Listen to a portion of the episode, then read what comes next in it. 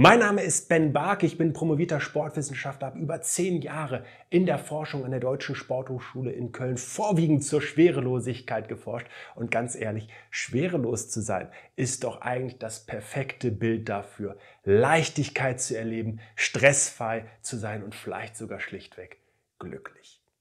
Aber weißt du was? Stress ist gar nicht so schlecht, wie ihn viele Menschen machen. Stress ist eigentlich ein Wachstumsreiz. Eine Situation, in der wir besonders belastbar sind, in denen unser Körper alles dafür tut, sich auf eine Herausforderung einzustellen, in dem zum Beispiel der Blutdruck steigt, die Herzfrequenz erhöht ist, wir schneller atmen und selbst der Blutzuckerspiegel ansteigt, damit wir einfach Gas geben können. Aber, und das ist ganz wichtig, das ist für den Moment für akute Situationen, für einige Stunden mal in Ordnung, vielleicht sogar besser nur für einige Minuten. Aber auf Dauer ist das für unsere Gesundheit extrem schädlich. Jetzt werden einige sagen, ja, aber ich mache einfach regelmäßig Urlaub, ich verbringe auch mal ein Wellness-Wochenende und weißt du, nach fünf intensiven Arbeitstagen oder vielleicht auch sechs da kommt immer ein ruhiger Tag, da mache ich auch mal ein Wochenende und dann lege ich die Füße hoch. Beziehungsweise vielleicht fordere ich mich dann auch mal besonders körperlich, bewege mich einfach, das ist ja auch ganz gut. Und dann sage ich dir, das reicht nicht. Wir dürfen einfach verstehen, dass der Beitrag zur Gesundheit und auch zu einem gesunden Stresslevel in unserem täglichen Engagement liegt und dass das dann oft nur Minuten dauert, um ein völlig anderes Körpergefühl und einen völlig anderen Geisteszustand hervorzurufen. Und davon kannst du dann auch in dem Moment direkt profitieren, indem du dich einfach wohler fühlst, indem du konzentrierter, auch kreativer sein kannst. Also, lass uns Stress einmal anschauen, denn im ersten Moment ist das eine ganze Kaskade biochemischer Prozesse, also eine ganze Kette biochemischer Prozesse im Körper, die beispielsweise mit der Ausschüttung von Stresshormonen einhergeht. Cortisol kennen viele, Dopamin, Adrenalin und Noradrenalin. Und wenn alles gut ist, dann schüttet der Körper Morphin aus und wir kommen wieder zur Ruhe. Und so war es früher. Früher haben wir uns in Stresssituationen vor allen Dingen einfach erstmal bewegen dürfen. Angriff oder Flucht. Die wenigsten haben den Kopf in den Sand gesteckt und das kann ich dir auch heute ans Herz legen. Ähm, nicht den Kopf in den Sand stecken und schon gar nicht den Kopf in die Tastatur stecken oder in den Bildschirm oder in die Kamera, sondern wie wäre es denn einfach mal mit einer kurzen Bewegung? Denn das ist jetzt unglaublich spannend, was da im Gehirn passiert. Wenn wir in Grübelei verfallen, wenn wir unter Stress stehen, wenn wir dieses Gedankenkreisen haben, wenn wir negative Gefühle und Emotionen haben, dann werden die vor allen Dingen hier vorne im vorderen Teil des Gehirns im sogenannten präfrontalen Kortex verarbeitet. Der ist bei Menschen, die viel unter Stress stehen oder die auch häufiger in schlechteren Stimmungen bis hin zu Depressionen stecken, sehr viel aktiver, selbst in Situationen, wo wir eben nicht akut belastet sind, sondern das ist dann ein chronischer Zustand. Wenn wir uns bewegen, dann passiert etwas unglaublich Spannendes in unserem Gehirn. Wir verschieben die neuronale Aktivität. Das bedeutet, unser Gehirn aktiviert andere Teile im Gehirn, die werden besser durchblutet und dafür wird Kapazität aus diesem vorderen Teil des Gehirns abgezogen und in den motorischen Kortex geschickt. Dort, wo Bewegung gesteuert wird. Denn das ist ein komplexes Unterfangen. Selbst wenn wir nur ein paar Schritte gehen, feuert unser Gehirn wie verrückt. Denn wir müssen die Balance halten, wir dürfen uns orientieren, wir dürfen viele Teile unseres Gehirns gleichzeitig koordinieren. Und was sich so leicht anfühlt, ist Hochkultur. Und das Schöne dabei ist, und das ist ein Nebeneffekt, das Abziehen der Ressource aus diesem vorderen Teil des Gehirns, aus diesem emotionalen Verarbeitungszentrum, führt dazu, dass diese Themen auch weniger präsent sind.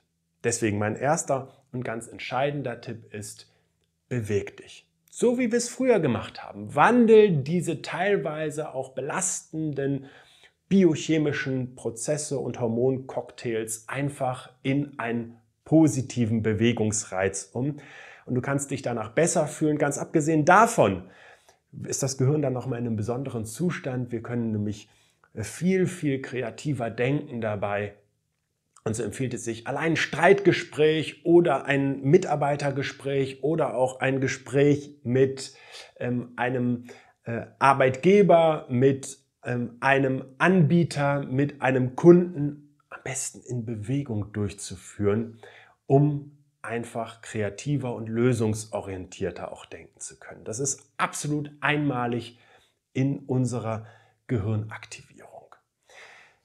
Ja, der andere Bereich, der ebenso wichtig ist, Stress ist in aller Regel eine Situation, in der wir uns auf etwas Unerwartetes und auch etwas Anspruchsvolles vorbereiten.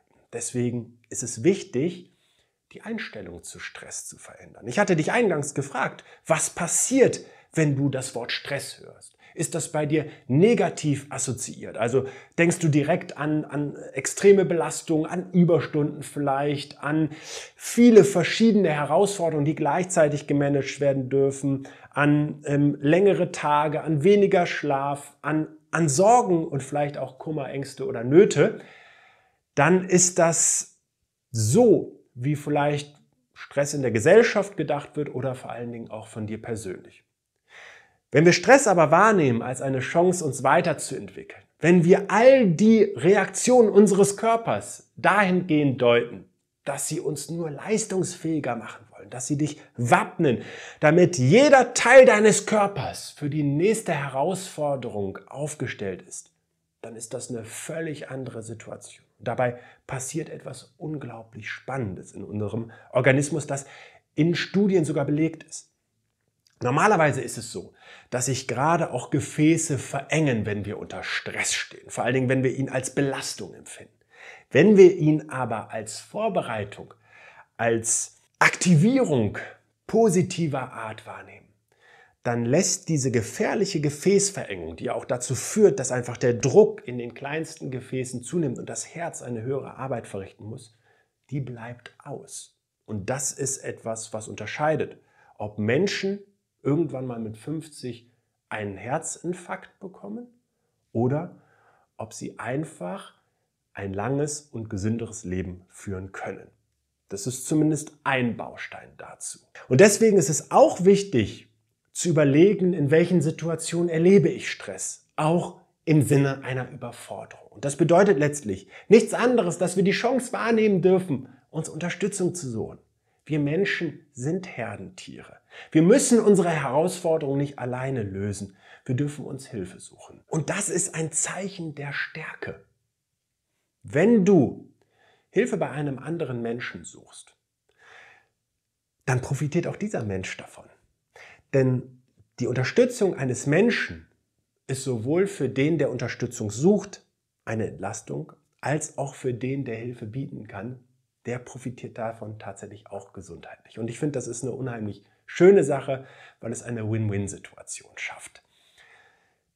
Das nächste, was ganz wichtig ist, ist das Zusammenspiel aus Gas und Bremse. Ich habe dir gerade nahegelegt, nutz die Chance, dich einfach auch zwischendurch zu aktivieren, um einfach dein Grübelzentrum in den Urlaub zu schicken. Die andere Möglichkeit ist, ganz bewusst dieses Sicherheitsstreben, was durch Stress ausgelöst wird. Also was ist hier los?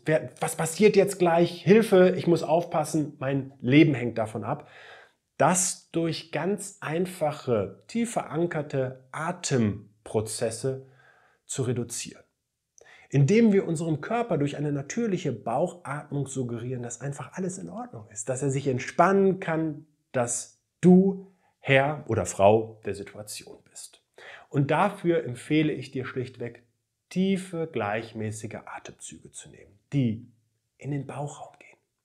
Die meisten Menschen und vor allen Dingen auch im Sitzen atmen in so einem Rachen-Halsraum und vielleicht noch so ein bisschen in den Brustkorb hinein. Das ist nichts anderes als zu hecheln und diese Atmung, die löst einfach Stress aus in unserem Körper. Wer den ganzen Tag so atmet, der braucht sich nicht zu wundern, wenn er abends schlecht ins Bett kommt und nachts schlecht schläft.